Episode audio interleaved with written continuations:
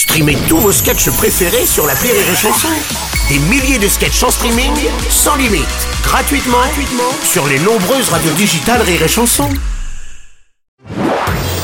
Marceau refait l'info sur Rire et Chanson. Après l'allègement de son contrôle judiciaire, Pierre Palmade aurait été vu en discothèque ce week-end, filmé et diffusé sur les réseaux sociaux. Les images ont fait polémique. Le patron de la boîte de nuit dément et parle d'une vidéo tournée bien avant l'accident. Salut, c'est Arthur. Salut, Arthur. Euh, Pierre Palmade en discothèque, c'est vrai que moi j'en doute. Hein. En tout cas, pas dans la discothèque de Rire et Chanson. Hein. Vous avez bien effacé tout ce que ça